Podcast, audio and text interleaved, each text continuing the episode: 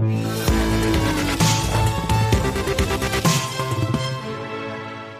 y a cet article euh, dans les échos, cette tribune euh, provocatrice euh, un petit peu du, prix Nobel d'économie, célèbre économiste américain Joseph Stiglitz, qui s'interroge sur l'utilité justement de cet argent déversé, de ces centaines de milliards déversés par les gouvernements dans cette crise sanitaire, tribune à lire notamment dans les échos. Bonjour Franck.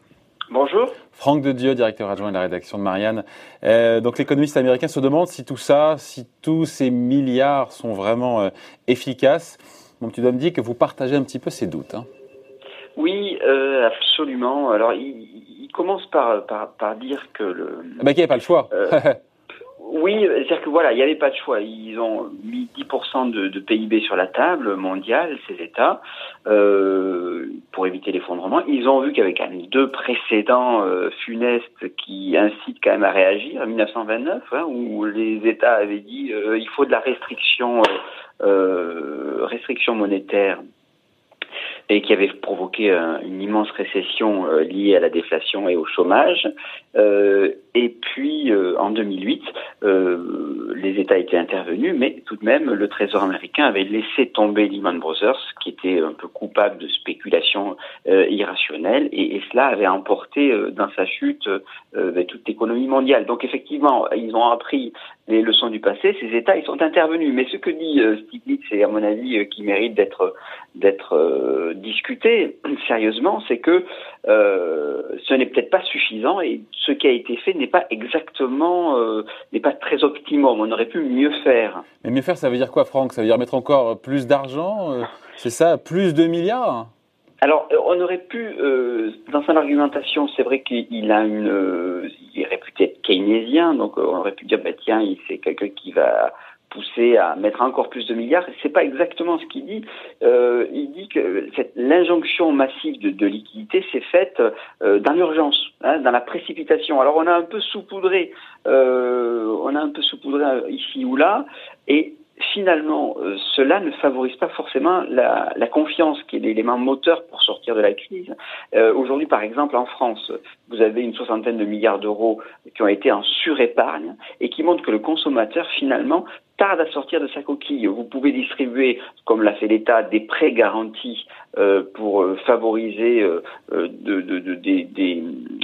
pour résoudre des problèmes de trésorerie de la part des entreprises, pour favoriser des investissements. Mais à partir du moment où vous n'avez pas, eh bien, des consommateurs, à partir du moment où ces consommateurs préfèrent épargner parce qu'ils n'ont pas totalement confiance, eh bien, ces liquidités qui dorment, elles doivent se retrouver investies dans la machine économique. Et c'est ça que reproche un peu Stiglitz, c'est de dire on a beaucoup, s'est beaucoup intéressé à faire tourner la machine du point de vue de la production, de l'offre, mais assez peu euh, sur sur la sur la, la, la, la question de, de, la demande. Hein. Alors comment on fait justement pour inciter les consommateurs à dépenser leurs sous? Alors ben, c'est là où vous voyez il y a, il y a vraiment euh, deux versions. Je ne veux pas vous paraître trop cuistre ou trop théorique, euh, mais il y a un peu deux versions de la relance keynésienne qui s'affrontent. Vous avez une vision qui, on va dire, de droite, hein, pour faire très, très schématiquement tout ça, et certains économistes considéraient que je, vais trop loin dans, la simplification, mais il y a une sorte de vision plus business, où on va aider les entreprises à passer le cap, à investir. C'est le choix qui est fait par la France, euh, plus que les autres, ce qui est assez étonnant. Hein. C'est euh, par exemple l'Allemagne ou les États-Unis ont fait davantage le choix de de la dépense euh, claire et nette. Euh, les Français ont pas mal investi euh, sur euh, des, prêts garantis, c'est-à-dire qu'ils n'ont pas véritablement investi, euh, mais ils ont voulu favoriser la confiance.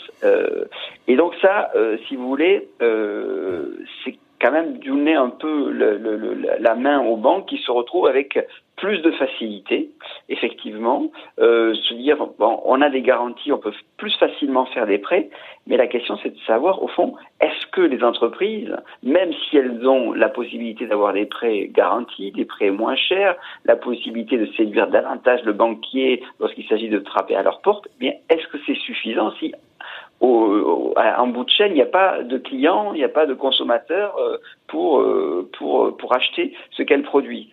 Ce n'est pas simplement une question en amont, c'est aussi une question aval. Euh, Donc ça, c'est le keynésianisme de droite, c'est ça hein? Ouais, mais alors je sais, je sais, certain, David, que vous allez me reprendre sur ce terme-là. Euh, c'est très schématique. Bon, et vous avez une, une, une version plus euh, consumériste, on va dire entre guillemets, de gauche, pour faire très très simple, qui considère que l'incitation, elle doit venir des consommateurs.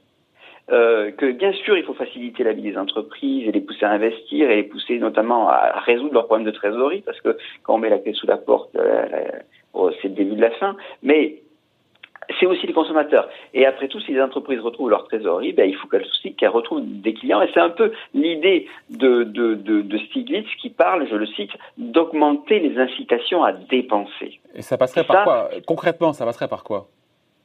Alors, bon, euh, on en a déjà parlé ici. Euh, nous, par exemple, à Marianne, on a défendu l'idée d'un chèque Made in France. Ah, même, le, euh, eh, même le MEDEF l'a soutenu, ça, l'éco-chèque. Oui, alors l'éco-chèque, mais nous, c'est de se dire que non seulement on fait un chèque Made in France, aux Français, mais qui porterait sur des achats qui sont produits en France et qui sont dans une large partie produits en France. Donc là, on resterait dans cette logique keynésienne. Vous savez, les, économistes euh, euh, souvent parlent de Keynes en disant, euh, oh, c'est pas une, forcément quelqu'un de la demande, c'est un économiste Keynes circuitiste. Circuitiste, ça veut dire que son, son schéma de pensée s'insère dans une logique de circuit vertueux. Et donc pour cela, c'est d'ailleurs pour ça que Keynes a, dit à plusieurs reprises qu'il était critique à l'égard du libre-échange, euh, c'est que son, son, modèle ne s'appréhende qu'à l'intérieur d'un circuit. Alors ça peut être un circuit à l'échelle européenne ou ça peut être celui à l'échelle nationale. Donc il y a de la, de, la dépense euh, sans recourir à des importations. C'est ça le sujet, c'est-à-dire qu'en fait, euh, souvent quand on a pratiqué des relances en France, on relançait les, les, les exportations de nos voisins. Là, si c'est du Made in France, automatiquement on relance la production nationale. Exactement. Alors vous relancez la production nationale, ça peut faire un peu d'inflation, ça c'est vrai, oui, oui, enfin, c'est pas le problème aujourd'hui, l'inflation à court terme. Exactement, c'est ce que j'allais vous dire. C'est pas du tout le problème. Les, les États qui sont endettés euh, verraient ça d'un bon œil. Euh, en fait, euh, mais plus largement que ça, parce que je, je pense que l'idée de Stiglitz, évidemment, on rejoue la fameuse bataille euh, euh, je dirais euh, offre contre demande, etc. Je pense que l'idée de Stiglitz, c'était d'associer en filigrane les citoyens à la reprise. Et c'est ça peut-être qui va être un peu nouveau euh, et qui dépasse les clivages un peu d'antan, c'est de se dire au fond, il faut associer les citoyens. Parce que les citoyens, ils ont, ils ont accumulé beaucoup d'épargne, et ils ont envie d'être acteurs aussi de la reprise. Donc c'est pour ça que vous avez bien sûr le chèque vert, mais vous avez l'idée d'un grand emprunt national. Euh, qui est une manière d'associer l'épargne à un projet qui. Oui, mais c'est plus la consommation. Nous, on parle comment relancer la conso, et vous me parlez d'un emprunt national. Hein. Oui, mais ce que je vous dis, c'est justement, c'est qu'il y a une logique effectivement classique de euh, investissement contre consommation, mais l'idée de qui où à mon avis il a pris un temps d'avance, euh, c'est de se dire au fond, c'est peut-être plus euh, la, la, le prisme à travers lequel il faut voir euh, les, grandes idéologies, enfin les grands euh, paradigmes économiques, offre contre demande, investissement contre consommation. C'est de se dire au fond, il faut associer le consommateur, il faut associer le citoyen, l'associer comme consommateur, l'associer aussi comme épargnant c'est ça un peu l'idée, c'est dépasser le, la, dichotomie offre-demande pour entrer dans une mm. dans une logique de citoyen euh, où le politique doit le politique en tant qu'instrument de relance économique doit associer le citoyen, le citoyen qui aspire à je dirais, à, à, trouver du boulot pour son voisin en disant il faut que je consomme Made in France, du localisme, mais aussi mm. à euh, financer des, des, des, services publics qui respectent euh, l'écologie, par exemple tout ce qui est rénovation des bâtiments publics, qui est, qui est un, un, pourvoyeur d'emplois extraordinaire, et aussi des économies sur les factures énergétiques euh, des pays. Donc je crois que c'est ce qui, à mon avis, je voudrais pas non plus le faire parler, je lis un peu entre ces entre ces lignes, entre les lignes de, de cette plume, mais je crois qu'il y a ça derrière ça. C'est-à-dire qu'aujourd'hui, une relance euh, c'est une relance qui associe les citoyens directement. Et donc pour revenir au, point de départ, euh, la question qu'on s'est posée, c'est voilà, en France on a le chiffre, on a le chiffrage avec euh, ce troisième budget rectificatif, loi de finances rectificative présentée en Conseil des ministres, c'est 134 milliards d'euros la facture de, pour l'instant, les différents euh, crédits alloués par l'État de, soutien, de relance, même si un autre plan de relance est attendu pour septembre, de plus global, au-delà des annonces sectorielles, aéronautiques ou, ou la voiture. Donc 134 milliards d'euros. Donc à quoi bon tous ces milliards? C'est la question qu'on se posait pour vous il y avait peut-être moyen de faire mieux, c'est ça? Oui, bien sûr, il y moyen de faire mieux et en associant les, citoyens. C'est-à-dire que. En même temps, il fallait sauver, il fallait sauver telle industrie, il fallait sauver l'aéronautique, voilà, il fallait sauver l'électrique, les start-up, il fallait aussi. Euh, bien sûr, il fallait répondre. D'ailleurs, le, le, plan, euh, ça, ça ne s'appelait pas un plan euh, de relance, ça s'appelait un plan d'urgence. Et le terme est, à mon avis, assez juste. Il s'agissait, dans l'urgence, d'éviter les faillites. Donc effectivement, vous aviez, par cette dénomination de plan d'urgence, quelque part une obligation d'agir sur les entreprises plutôt que sur la consommation.